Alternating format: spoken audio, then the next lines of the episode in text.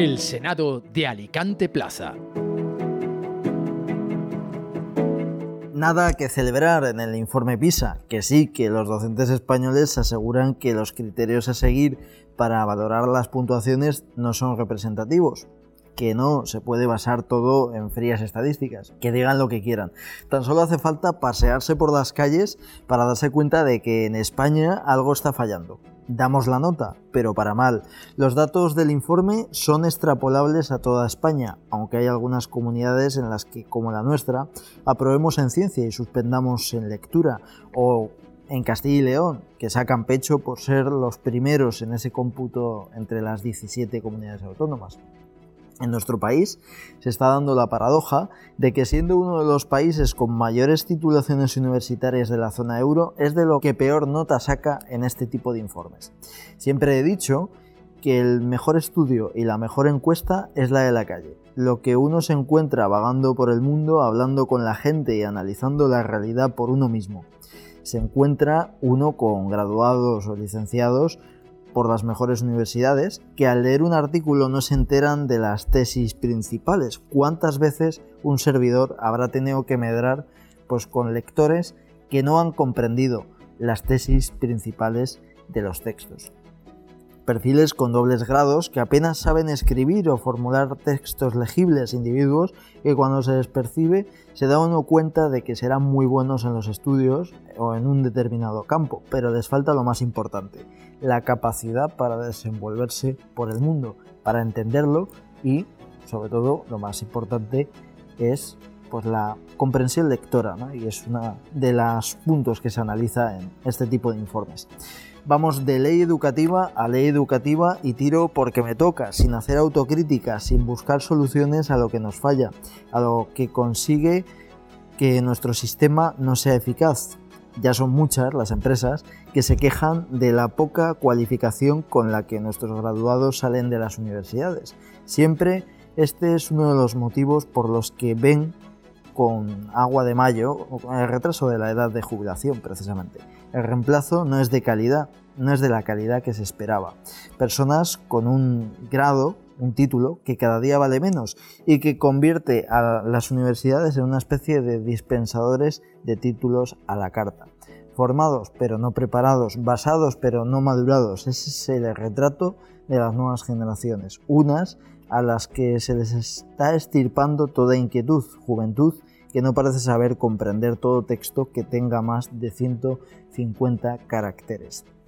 Bienvenidos al Senado de Alicante Plaza. Comenzamos. Hoy, antes de, la entrevista, pues les traemos la recomendación de eh, Pinchon, de nuestro patrocinador. Y es ideal, viendo pues, cómo está la situación y de lo que vamos a abordar en este programa, pues es el mejor libro para entender un poco el sistema educativo y entender pues los usuarios pues, de ese sistema, viene como anilla al dedo leer el libro de Gregorio Luri titulado La escuela no es un parque de atracciones, porque en ocasiones a veces se ha olvidado de que estamos ahí para formarnos, también para, dentro de lo que cabe, pues mm, pasarlo bien, pero que no haya pues colegueo, ¿no? Y eso en ocasiones se olvida. Por eso es elemental, pues, leer este tipo de libros y lo más importante, leer, porque leer es la única forma de trabajar, de gestionar y de ejercitar esa comprensión lectora. Toca tiempo de entrevista y hoy me acompaña pues Mario Ortolá, portavoz de Vox en el Ayuntamiento de Alicante, como portavoz. ¿Qué tal? Buenos días, Mario. Buenos días, Jorge, ¿qué tal? Encantado de estar aquí. Muy bien, ¿y tú? ¿Qué tal todo? Bien, pues ahí ya vamos trabajando, finalizando el año y la verdad es que eh, disfrutando mucho con tantos saltos navideños de tantas asociaciones de belenistas, inauguramos hace unos días el Belén Monumental, en fin, una época muy entrañable, pero bueno, también de, de mucho trabajo. Viene bien que empieces así, ¿no? Porque ¿crees que está empañando un poco las obras del centro de la Navidad? O sea, ¿qué opinas de la gestión en general y de que se hayan retrasado tanto, ¿no? A ver, la gestión ha sido pésima.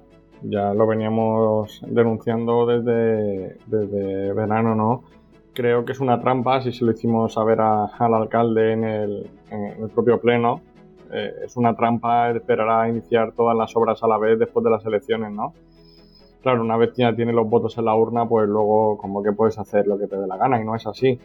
Las obras han destrozado el pequeño comercio del centro, también las grandes superficies, porque ha estado prácticamente eh, impracticable durante meses, con unos retrasos inasumibles y unos comerciantes que primero eh, vieron como sus calles se llenaron de, escombros y de vallas y de maquinaria sin ningún tipo de aviso. De hecho, llevamos, desde Vox llevamos a pleno instalar un sistema de preaviso suficiente a los comerciantes, porque claro, tienen eh, estocaje y ese estocaje tiene que salir y si le cierran la calle y por lo tanto no pueden pasar prácticamente clientes, pues son unas pérdidas eh, inasumibles para ellos. Ya venimos de unos años de la pandemia y, y demás con unas pérdidas importantes y esto era ya la gota que ha colmado el vaso. Los atrasos son, perdóname la expresión, bestiales, ¿no? Eh, vemos no solo el centro, Avenida Gijona, por ejemplo, es un, es un claro caso de, de unos atrasos totalmente eh, inasumibles. Y nada, nadie da explicación, nadie eh, aborda los, los eh, ese tipo de problemas, que no dejan de ser problemas de contratación con la agilidad que, los comerciantes y los vecinos necesitan. Y ahí tenemos casos, como he dicho, el propio Avenida Gijona, el propio Parque de San Blas, que ya va para años eh, totalmente parado y levantado. Y es una gran deuda pendiente que tenemos desde el ayuntamiento con, con los vecinos y principalmente desde el equipo de gobierno. Vivimos semanas en lo político de rupturas. Eh, hemos visto cómo pues Podemos se ha emancipado de Sumar y han roto relaciones y se han ido al grupo mixto. Y también hemos visto cómo Vox rompía a nivel nacional relaciones con Génova, con el Partido Popular. ¿Qué opinas de esa decisión de tu partido? A ver, yo la respaldo absolutamente. Estamos ante un momento crítico para, para España, no solo para, para eh, la, salud constitucional de España y la salud democrática de España, sino para, para nuestra viabilidad como, como, nación. ¿no? Estamos hablando de que se está repartiendo, eh, Pedro Sánchez está repartiendo España, está rompiendo España de manera consciente, él mismo lo ha asumido, por, por siete votos. Y tenemos a los separatistas delincuentes, golpistas por un lado, eh, aprovechándose de, esa, de esa ansia de poder de Pedro Sánchez y por otro lado tenemos al brazo político de ETA, Bildu y al, Partido Nacionalista Vasco con, haciendo lo propio. ¿no? Creemos que es un tiempo para hacer un frente común para la defensa de la, de la nación y el Partido Popular, esta semana lo hemos visto, está repartiéndose las comisiones con el Partido Socialista y, y con Sumar, incluso con Junts y con el PNV, a quien han otorgado presidencias de diversas comisiones en el Congreso de los Diputados y en absoluto se ha contado con, Vox, tampoco nos hubiéramos sumado obviamente porque no nos sumamos a, esa mesa de, rapiñadores, pero presidencias para Vox cero y para Junts y para el PNV con el apoyo del Partido Popular muchas, ¿no? Y, eso es algo inasumible y llevamos eh, semanas, meses ya eh, proponiendo al Partido Popular un frente común nosotros mismos hemos apoyado sus manifestaciones eh, contra la ley de amnistía y contra este golpe de Estado. Y sin embargo no se han dignado ni a coger el teléfono, ¿no? Creemos que hay que estar a la altura de lo que los españoles necesitan y merecen y lo que la nación necesita y merece y no han estado a la altura, por lo tanto cada uno tiene que seguir su, camino y nuestro compromiso con, con, España, con su nación y con su, con su constitución es absoluto y vamos a seguir defendiéndola esa decisión de Vox a nivel nacional, ese divorcio, va a tener pues su eco, por ejemplo, pues a que se descarte completamente si había alguna posibilidad de que Vox en Alicante entre en el gobierno de Barcala del Partido Popular. Bueno, nosotros esa es una situación que no nos hemos planteado en absoluto. Eh, el Partido Popular sacó 14 concejales, le faltaba uno para la mayoría absoluta fue decisión suya no incluir a Vox en el gobierno porque él piensa, piensa el Partido Popular y piensa el Barcala que pueden manejarse eh, alegremente faltándole solo un voto. Y eso sí es verdad que cuentan con esa, ese as bajo la manga de, Podemos y Compromís, que incluso el propio portavoz de Compromís, eh, Rafa Más, hizo hace poco unas declaraciones en prensa diciendo que ellos estaban dispuestos a negociar y aprobar los presupuestos con tal de que no se negociara con, con lo que ellos llaman la ultraderecha, ¿no? Entonces, Luis Barcala sabe que tiene el comodín de la, de la extrema izquierda de Podemos y de los separatistas de Compromís, cuenta con ello. Nosotros no vamos a mendigar la entrada de ningún gobierno. Si el Partido Popular quiere nuestros votos para algo, para los presupuestos o para cualquier otra cosa, pues se va a tener que negociar de manera independiente cada acuerdo y se aprobará siempre y cuando se, respete el, el, bien común para la ciudad, que es al final para lo que nos votaron a todos los partidos, pero para lo que Vox está muy concienciado en cumplir. Pues Mario, muchísimas gracias por estar con nosotros. ¿eh? Ha sido un placer, don Jorge. Muchísimas gracias a vosotros. A ti siempre. Un abrazo, Mario. Un, abrazo muy grande. Tenemos tiempo de tertulia y hoy me acompañan pues Adrián Santos. ¿Qué tal, Adrián? Muy buenas. Muy bien, muchas gracias por la invitación. A ti. Un placer es un placer. Ya sabes, siempre te gasto la broma de que esto no es el pleno, y que a lo mejor echas a Barcala de menos, ¿no? Para que modere, pero bueno, tengo barba como él. Eh, también está Cristina Virlanga, ¿qué tal? Muy bien, encantada de, que hayas contado conmigo para estar aquí. Un placer. ¿eh? Espero que no te arrepientas. No, no, no. Bueno, hoy hay, representación de dos ilicitanos que están Miguel Molina a tu vera, ¿eh? así que no se quejarán los de bueno, somos mitad y mitad, ¿eh? Podríamos ser todavía mayoría. Sí. ¿Qué tal, Miguel? ¿Todo bien? Muy buenas. Que nada, encantado nuevamente estar aquí y, bueno, a tu a lo que a lo, que surja. Bien, encantado, de verdad. Bueno, cuando os he preguntado por el tema, habéis puesto un poco cara de como el alumno que viene al examen sin, sin estudiar y yo me he asustado un poco. Entonces, pero bueno, el, el tema es precisamente tiene que ver con el con el estudio que es el informe PISA, que vuelve a dejar pues, un poco en, mal lugar a España. Normalmente lo que se hace es focalizar a las comunidades autónomas, pero yo creo que es un problema que afecta a todas. ¿no? Por mucho que Castilla y León, por ejemplo, saque pecho, al final creo que es una autocrítica que tenemos que hacer todos, ¿no? los de la Comunidad Valenciana, Castilla y León, Andalucía, las 17. ¿Qué opináis de, no del informe, eh, no os asustéis, no os voy a poner a analizar los datos exactos, eh, que para eso habría que llamar a tezanos. Pero sí que quiero pues, que opinéis un poco del sistema educativo, ¿no? es decir, por qué sacamos pues, estos datos tan malos y desde distintas perspectivas, también los políticos, ¿no? tú Adrián, qué podrían hacer para mejorar desde la educación y desde los profesionales. ¿no? Adrián. Bueno, yo creo que a ver, no, creo que sorprenda mucho el informe PISA, ¿no? porque al final eh, no ha sido una prioridad en ningún gobierno desde hace muchísimos años eh, la educación. Lamentablemente no tenemos un pacto nacional por la educación que ayudaría mucho a, sentar las bases para que eh, hubiera una educación de calidad y no se ha generado. yo creo que eso es una reivindicación histórica de la comunidad educativa, el hecho de que los políticos se puedan poner de acuerdo en grandes temas históricos de, de, de necesidad, ¿no? y este es uno de ellos. Y, yo creo que tampoco hay que obviar, eh, por un lado, evidentemente es un fracaso para todos y es un fracaso de todos, pero no obviar qué comunidades van mejor y qué comunidades van peor, porque las que van mejor habrá que ver por qué van mejor, ¿no? y las que van peor por qué van peor.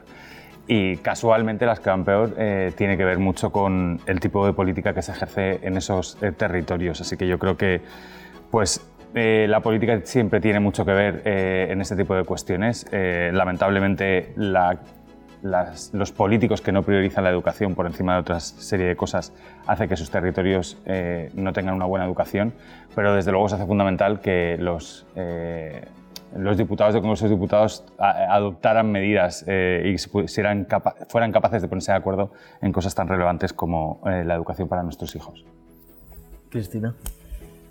Yo, el informe PISA, en principio, creo por lo, que, por lo que he visto así un poco por encima, no valora tanto los conocimientos, sino como la capacitación para entrar a un mercado laboral de los niños de 15 años, de problemas complejos.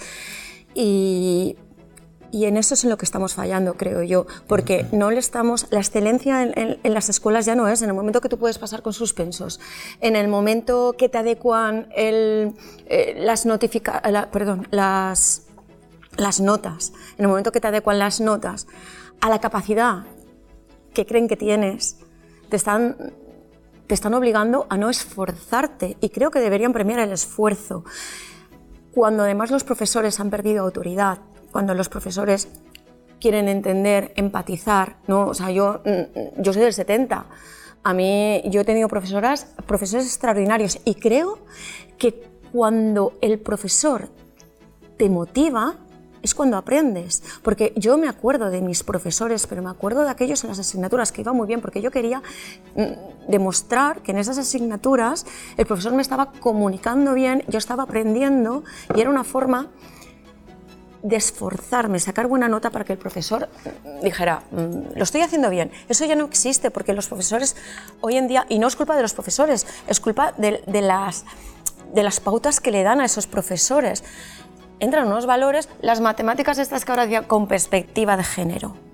Ayer me decía mi sobrino, enfadadísimo, porque tenía 12 años, que estaban en gimnasia y entonces tenían que hacer eh, con un balón medicinal, los chicos, el balón le pesaba 4 eh, kilos y tenían que hacer 5 metros. Y si no hacían eso, no aprobaban. Las chicas eran con un, valor, con un balón de kilo y medio y tenían que hacer 3. Y eh, Nacho me decía, a ver, yo estoy fuerte, pero Rubén es mucho más flojo que Isabel. Entonces yo creo que un profesor debe valorar el esfuerzo y no tanto eh, puntos objetivos como 5 eh, metros, 6 metros. Creo que, los políticos eso lo tienen que regular, pero también tenemos que, dejar de, proteger hasta el punto de meter en una burbuja a los niños para que no se esfuercen. Tienen que enfrentarse al fracaso, como nos hemos enfrentado todos. Miguel. Bueno, es un tema que da para mucho, lógicamente, y, pero para mucho, mucho. Es decir, porque primero, eh, cojo algunas palabras de, Cristina, eh, eh, somos más o menos de, la, de, casi de la misma quinta, años 70, yo soy del 75. vamos a ver, mis padres a mí no me pudieron enseñar, porque no tenían educación. Es decir, era otra época. Sin embargo, nosotros sí podemos enseñar a nuestros hijos. ¿Y cómo es posible que ahora que nosotros estamos mejor preparados como padres, podemos enseñar a nuestros hijos y estemos eh, como estamos en el informe PISA? Es decir, habría que valorar, los políticos evidentemente tienen parte de culpa, lógicamente, porque hay cosas que no, que no cuadran, cambian mucho de planes. Luego también hay que recordar a los padres que somos subsidiarios de lo que hacen nuestros hijos, aunque parezca que no, pero sí lo somos, para lo bueno y para lo malo. Y luego también eh, habría que entender o habría que mirar hacia, más hacia adelante, porque lógicamente eh, lo que el punto de inflexión ahora mismo entre el bien y el mal está en la tecnología. Entonces, eh, eh, ya hay países que están dando un paso hacia atrás con el tema de la tecnología y vuelven a los libros. Bueno, eh, pero claro, luego abres otro debate y dices, pero ¿para qué quieres libros? Yo este, este, tema lo he hablado con compañeros, ¿no? Y digo, mira, fíjate que hay muchas faltas de ortografía, la gente no lee libros. Y hay un compañero que me decía, no profesor, me decía, eh, Miguel, si el día de mañana la gente no va a leer libros. Claro, si ya estamos hablando que la tecnología ya permite que dos personas se puedan comunicar sin hablar, sin mediar palabra, es decir, el día de mañana, no sé, 20, 30 años no lo vamos a ver, o 40 años, tendremos un chip donde tenemos toda la información en la cabeza. Es decir, creo que la tecnología nos está atropellando y creo que la tecnología también tiene parte de culpa a margen de todo lo anterior.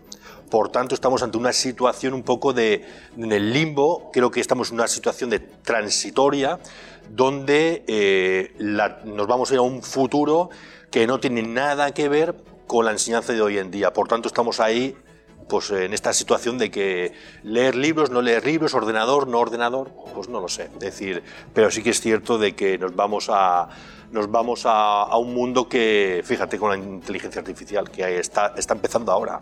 Es decir, que todo esto yo creo que eh, tiene mucho que ver con la situación y del informe PISA.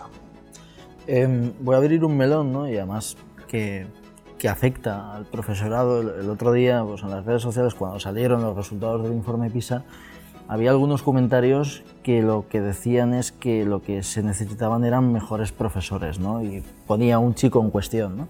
Yo recuerdo que en la universidad y en el colegio la mayoría de mis profesores eran malos y había algunos que eran buenos, que son de los que me acuerdo. Tú, Miguel, ¿qué opinas de eso? ¿Crees Bueno. que es verdad? ¿Crees que hay profesores que se relajan? Vamos a ver, yo siempre digo a mis alumnas que hasta el profesor es mejorable, es decir, yo.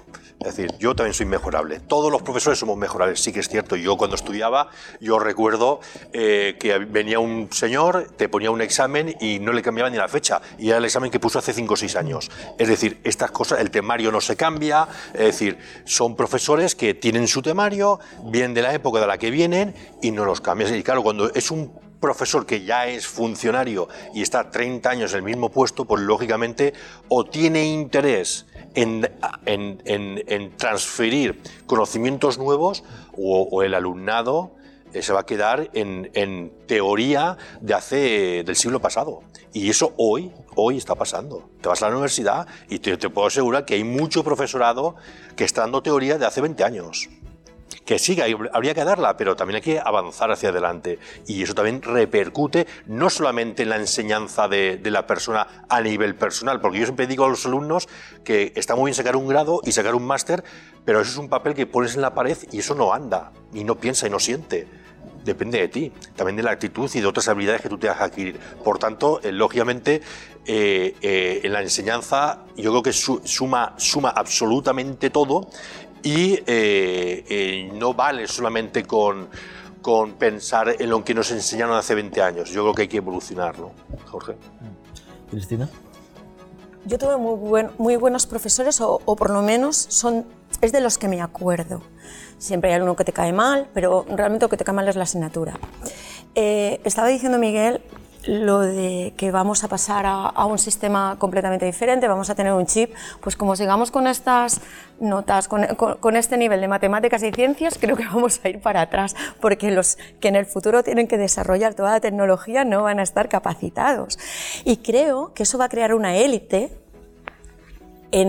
a nivel empresarial del que sea ingeniero, tenga matemáticas y tenga esa capacidad para desarrollar la inteligencia artificial que va a estar muy por encima de cualquier otro estudiante que no haya desarrollado eh, una capacidad en ciencias como eh, un, po- un poco razonable.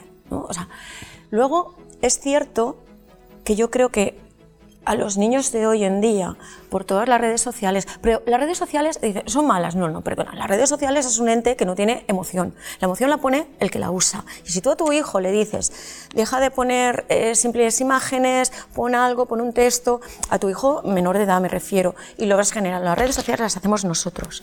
Entonces, eh, falta curiosidad, en los niños falta curiosidad, porque estamos con emociones a corto plazo. O sea, en un momento te ríes. Luego pasas y ves, eh, te emocionas porque viene un soldado y ves cómo la familia lo recibe. Luego te enfadas porque ves a cómo le dan una paliza a otro. Las emociones, estamos, somos adictos a emociones automáticas y no tenemos curiosidad. Entonces yo creo que los profesores hoy en día tienen también el problema, que no es, que, no es que ellos lo hagan mal, de lo políticamente correcto. Es que no tienen autoridad, es que lo he dicho antes, no tienen autoridad. Si tú a un niño le dices esto no se hace, eres mm, mm, perezoso, viene la madre a decirte que cómo que su hijo es perezoso, que es que emocionalmente es un niño inestable, es que no. O sea, los profesores tienen que tener autoridad, los padres, antes de ponerse del lado del niño, tienen que hablar, porque mm, lo mejor para el niño es encauzarlo. Un niño no nace siendo perfecto. Y sobre todo, que se, mm, eh, que se active la curiosidad, porque es la curiosidad lo que hace que los niños mejoren. Si tú le dices que con la matemática va a crear un videojuego, la mitad de las personas que están ahora creando videojuegos es porque les encantaban los videojuegos y se metieron a ello, no a ganar, sino yo voy a hacer el mío. Creo que la curiosidad es, es importantísimo y la autoridad de los profesores también. Ahora que dices lo de la autoridad, muchos dicen pues que la autoridad se perdió cuando en los institutos se empezó a llamar a los profesores por el nombre de pila, ¿no? O sea, Bueno, a mí mis hijos me llaman mamá y me hacen caso. O sea, quiero decir, más cariñoso que mamá, pero mamá cuando los... bueno, a ver, mis hijos ya son mayores de edad, pero... Mira, hace poco estábamos, estaba con, con unos amigos y había unos niños de 8 años que si tú le decías, no toques esto, iban y lo tocaban. Entonces me dijo mi amiga, ¿ya no te acordabas lo que es tener niños de 8 años? Y yo pensé, no, perdona, es que mis hijos de 8 años nunca han sido así. Porque si mis hijos le decían, no toques esto, iban a tocarlo y yo los miraba y mis hijos se, se cortaban. Los profesores tienen que imponer su autoridad, no, no, no, no tienen tampoco que esperar a que el niño se la, se la otorgue, tienen que imponerla. Entonces, da igual que sea a Lucas, a Lucas se le respeta, y a mamá se le respeta, y a papá también. Entonces, creo que el nombre es lo de menos, es eh, querer ser colega. El nombre te puedes llamar Lucas tal porque a lo mejor señor González, pues no le sale a un niño de cuatro años, no pasa nada, pero la autoridad la tiene que poner el profesor, no, no, no la tiene que pedir. Yo estoy muy de acuerdo con el tema de la autoridad. Probablemente eh, lo que decía Miguel de que los padres están más preparados y, y hace que, ¿por qué los hijos eh, están peor enseñados cuando los padres están, están más preparados? Pues probablemente porque los padres al estar más preparados cuestionan al profesor. Yo creo que eso es, todos lo hemos oído, ¿no? la típica madre que eh, su hijo es el que más revoluciona la clase, pero luego llega la madre y dice que no, que, su hijo es súper bueno y, es mentira que la profesora eh, no está ejerciendo bien su papel. Yo creo que eso es una falta estructural de parte de, de, la comunidad educativa el que el profesor no tenga esa autoridad y que a la mínima el padre piense que el profesor va en contra de su hijo. ¿no? Yo creo que se ha generado pues como eh, una sensación de que el profesor siempre es el malo ¿no? y, y el bueno es el, el alumno. Yo estaba analizando un poco los datos porque sí que es, curioso que no solamente hablamos de lo que pasa en las comunidades autónomas y en, España, pero es que estos datos analizan todos los países. Y casualmente los países eh, que eh, tienen más desarrollada la tecnología, que tienen más desarrollado eh, la sociabilidad entre la sociedad, valga la redundancia, ¿no? O sea, pongo países como Países Bajos, Canadá, Japón, Corea del Sur, son países que están en el top en todas las ramas del informe PISA, ¿no? por qué están ellos en el top y nosotros hay en algunos en que no aparecemos ni entre los 25 primeros. ¿no? Eh, yo creo que hay que hacer una reforma estructural del sistema educativo para conseguir eso. Decíais vosotros también, ¿no? el, hecho de, que no haya... Eh, las redes sociales y lo que son... lo atribuyen muchos de los expertos a que eh, los chavales de hoy en día quieren todo muy inmediato y, el esto de, pasar las stories en el, en el Instagram tan rápido y generar información tan rápido, luego cuando llegan a las escuelas es muy tedioso ¿no? el, el, aprender y, no es rápido ni ágil.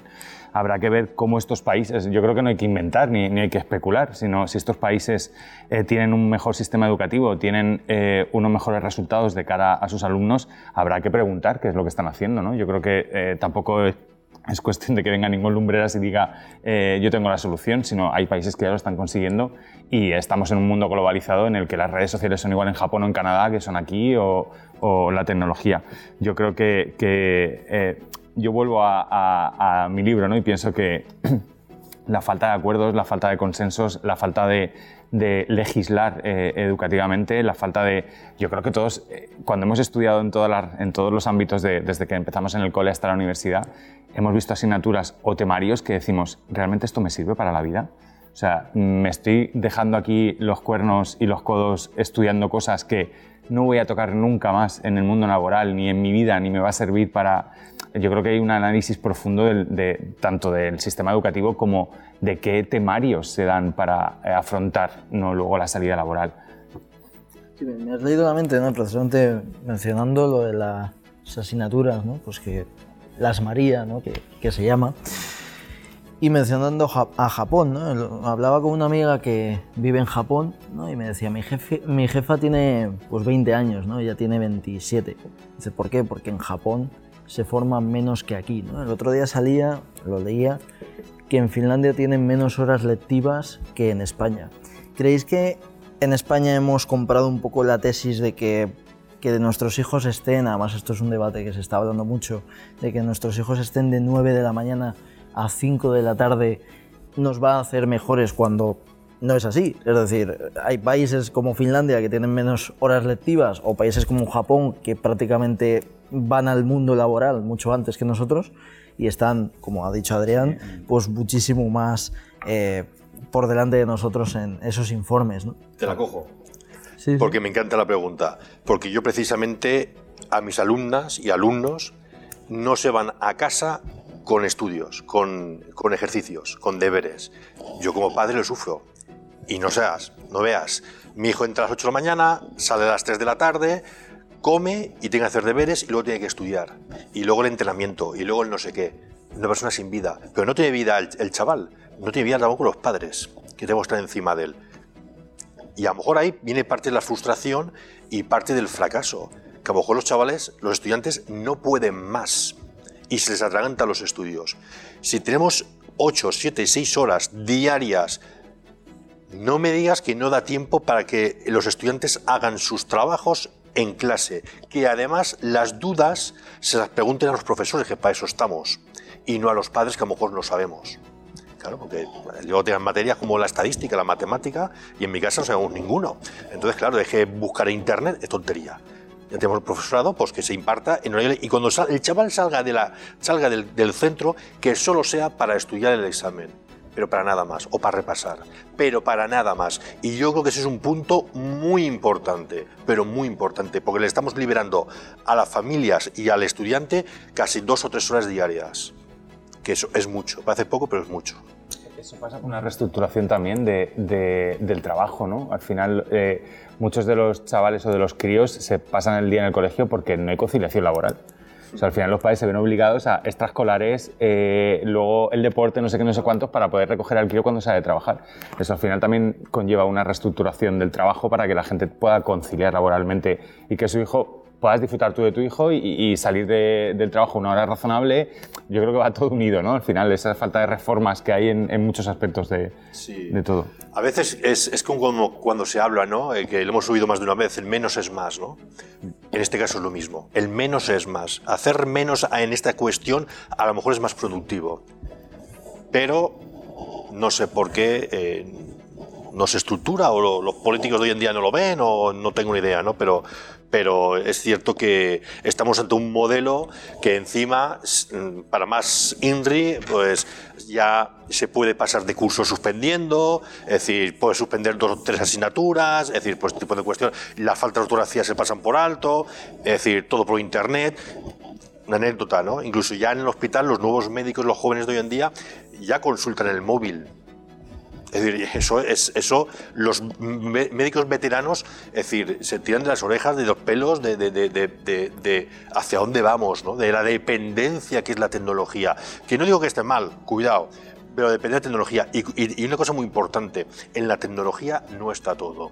Porque tú la base de datos de la inteligencia artificial y de Google y de todo, solo encuentra lo que está en el mundo digital. Pero esto es como cuando vas a vienen las elecciones y pides el voto. Es decir, el casco urbano es muy fácil, pero hay que ir a la periferia, que ellos están desconectados. Es decir, hay mucha información que no está dentro del núcleo, hay mucha información que no está en la red y por tanto posiblemente hayan excepciones que se vayan a ver perjudicadas porque la tecnología no las incluye. Y esto también es peligroso.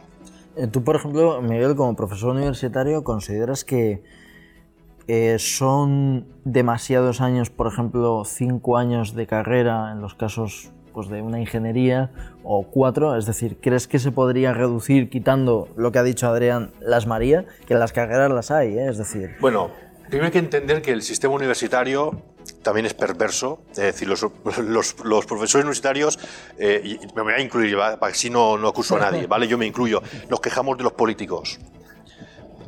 La universidad no sé si es peor que, la- que la- que la- que- una, una política local o, o- o nacional. Es decir, también hay, hay, hay, sus, hay sus guetos y hay sus... eh, no sé cómo que... Que utiliza palabras finas. Entonces, eh, lógicamente...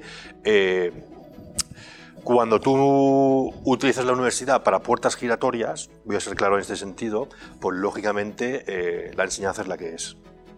Vale, yo estoy totalmente en contra de las puertas giratorias, totalmente, porque yo, bueno, eh, no sé si para bien o para mal, me he intentado formar. He ido a mis cursos, me sigo a fecha de hoy sigo haciendo cursos, me sigo formando, nunca llego a nada, pero ahí estoy, ¿verdad? Y luego te llega uno que viene de donde viene y, y sale directamente para catedrático. Perfecto, es decir, Ese es el sistema que aquí tenemos, ¿no? Entonces es igual que la... Bueno, es que no quiero cambiar de temas. Es que me toca el tema político No, y, habla- habla de lo que quieras, y, ¿eh? O sea- y- y podemos estar aquí hablando hasta mañana. Podemos estar hasta mañana, pero no quiero. El tema educativo sí que es cierto que la universidad también tiene que mejorar mucho, eh, la transparencia también tiene que mejorar muchísimo y que eh, el modelo, creo, idóneo universitario en todos los sitios, como siempre ha sido, es el mérito y la capacidad. Cosa que a veces yo lo pongo en duda. Yo, sin quitarle razón en absoluto a nada, creo que eh, lo de los deberes te lo compro, pero el hecho de, de tener menos horas creo que pasa, por- eh, tiene un paso previo, que es concienciar a los niños que aprovechen esas menos horas, porque si no vamos a hacer el problema más grande. Quiero decir, yo, mi, mi hijo pequeño, por ejemplo, estudió informática en, en Valencia y ahora está en Estados Unidos le, le pilló el COVID. O sea, el, el último año o el penúltimo año suyo fue del COVID y aún así está en Estados Unidos, le han dado una beca para estudiar en una eh, de las universidades de Los Ángeles. Quiero decir, salió preparado porque le gustaba y porque estudió. Y porque es un poco friki también, pero tiene lo bueno de cada cosa, ¿eh? De los friki, tiene todo lo bueno. De- entonces, eh, las herramientas están ahí. Lo que tenemos que mandar es a niños que las quieran utilizar. Porque si tú hay un clavo, un cuadro y un martillo y el niño mm, le da con el zapato, pues el cuadro se va a caer. Tú tienes que decirle, ve con el martillo. Entonces, antes de bajar el, el número de horas, que por lo menos en esas horas, eh, pues si no está abierto, siempre le vas a poder poner un poco más, tendrás que capacitar al niño que sepa que esas horas las tiene que aprovechar. Porque si no, vamos a hacer el problema todavía más grande. Pero ahí, Cristina, eh, eh, mira, volviendo a la pregunta también de, de Jorge, por ejemplo, en mi caso, periodismo, cinco asignaturas de historia, seis asignaturas de psicología, es decir, para estudiar periodismo. Es normal. Y, y no hablamos Claro, de las no o de libre configuración. Yo no hablaba tanto de la universidad claro, como el la universidad. teatro. Sobran asignaturas, claro que son asignaturas. El problema es que hay que meter mucha gente. Ese es el problema. Pero yo no me hablaba de la universidad, ¿eh? la universidad, eh, estoy de acuerdo ya. contigo. Yo hablaba de que cuando llegaran a la universidad, ya, o sea, no, de, de que cuando pasaran al instituto ya fueran a aprovechar las horas que, eh, decir, bueno, ahora mm, me toca estar aquí y no voy a estar pendiente de a qué hora, que eso lo hemos hecho todo, pero al final eh, hemos tenido una responsabilidad y sabías que si no aprobabas, pues tu padre te iba a reñir y te iba a castigar. Pero es que ahora no hay castigos, no hay castigos, o sea, eh, te quito el móvil, lo tiene mi amigo, o sea, me da igual. El castigo. Perdona, Cristina, hoy no estoy contigo. no, no, no. Hoy no estoy contigo. Mira, mira. Vale, no, no, no le llamamos castigo, vamos a llamarlo eh, consecuencias. Vale, cons- consecuencias, castigo. Esto es como la semana pasada que estuve en una charla con el entrenador de mi hijo. Cuando pierden o hacen algo mal, 100 flexiones. Vamos a ver. Vamos a ver, hijo mío. Eso es del siglo pasado. Ahora hay que motivar a la gente, a los chavales. Tú no sabes los problemas que puede tener un chaval que viene de, de clase o viene de casa, sus problemas personales, si le ha pasado algo. ¿Por qué no in- intentamos darle la vuelta y en vez de castigar, motivamos? Y si no no, está consigues difícil. motivar, ¿qué haces? Quiero decir, Pues si no se motiva niños- el chaval, pues digo mala suerte. A nivel de, de mi trabajo, ¿vale? De mi trabajo, quiero decir, yo llevo menores, yo soy abogado, llevo menores. No los puedes motivar y solo aprenden a través de consecuencias. Entonces- ¿Qué pasa cuando tú, un niño, eh, hace algo mal y no tiene consecuencias y tú le dices, mira, sé que lo has hecho mal porque tienes tal, le estás justificando porque ese niño no va a captar. O sea, nosotros partimos de la base Bien. de, de nuestra experiencia. Y nuestra experiencia es de familias ordenadas, de familias eh, coherentes, pero hay, hay niños que no tienen eso. Te lo, te lo compro. Te lo, perdona, perdona. Te lo compro, te lo, eh, te lo compro por, por una sencilla razón. Por una sencilla razón. Los psicólogos estarán contentos porque tendrán las consultas llenas.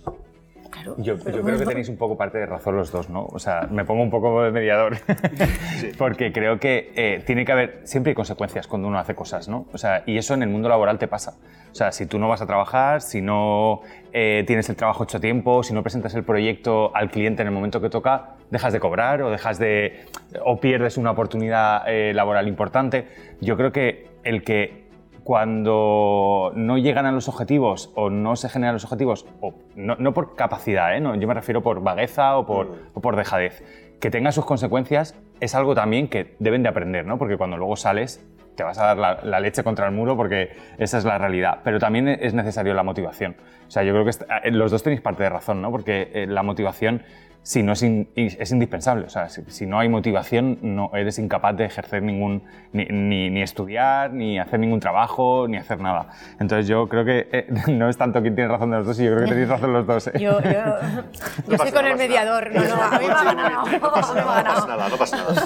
Oye, no, no, está como lo escuche Pedro Sánchez, te fichan, ¿eh? Para, para la mesa de Junts. Ya veremos la comisión. Sí, sí. Ahí tenemos dos. Eh, pues eh, no sé si queréis añadir los tres en 30 segundos cada uno, pues algo, porque el tiempo se termina. Bueno, yo creo que acabo como he empezado, ¿no? Eh, pido a los políticos que por favor sean capaces de, de poner eh, en el punto donde toca a la educación, ponerla en una de las primeras posiciones para legislar, para reformar, para consensuar y seguramente eso hará que tengamos un sistema educativo mucho más fuerte y consigamos que los chavales pues tengamos, eh, no haya tanta gente que se deja los estudios o que no, lleguen al que no haya fracasos, etcétera, etcétera. Cristina. Yo creo que hay que mm, motivar a los niños que tengan consecuencias y despertarle la curiosidad. Creo que la curiosidad es lo más importante, porque cuando tú tienes curiosidad aprendes divirtiéndote y aprendes casi sin esfuerzo, porque las cosas que te interesan se te quedan. Mm, tú te acuerdas de las veces que te has reído, de las veces que has tenido una, emoción positiva, pero, pero también creo que mm, tenemos que darle autoridad a los, a los profesores y que los profesores la ejerzan con equidad, con, con equilibrio, pero que ejerzan, que no tengan miedo de ejercer la, la autoridad. Miguel poco más, lo han dicho todos ellos. Yo creo que buscar un punto de encuentro, eh, evidentemente aquí estamos todos, los políticos, que es parte fundamental, los padres, que también tenemos responsabilidad, y luego es haber encontrado, saber eh, motivar a esos eh, estudiantes para que encuentren su camino, porque son el futuro, evidentemente, son los que el día de mañana tienen que sacar el país hacia adelante y tenemos que tener a los mejores. Eh, qué conciliadores os veo. Tendría que haber llamado a Puigdemont y solucionábamos ya el conflicto nosotros tres, ¿eh? Si en el Galindo, el, el mediador ese de, de Nicaragua, ¿no? De, El Salvador. Bueno, ha sido un placer a los tres, Miguel, Cristina, Adrián, y gracias por estar aquí, un abrazo y esta es vuestra casa. Gracias. Muchas gracias. Gracias a ustedes por escucharnos y eh, hay una cosa importante que aquí en este programa intentamos fomentarlo con, pues a través de la librería Pinchon, que es lo importante que es leer. ¿no? Y el informe PISA precisamente hace referencia a la falta de lectura que hay en nuestro país. Así que ya saben que un libro ayuda a triunfar. Un abrazo muy fuerte.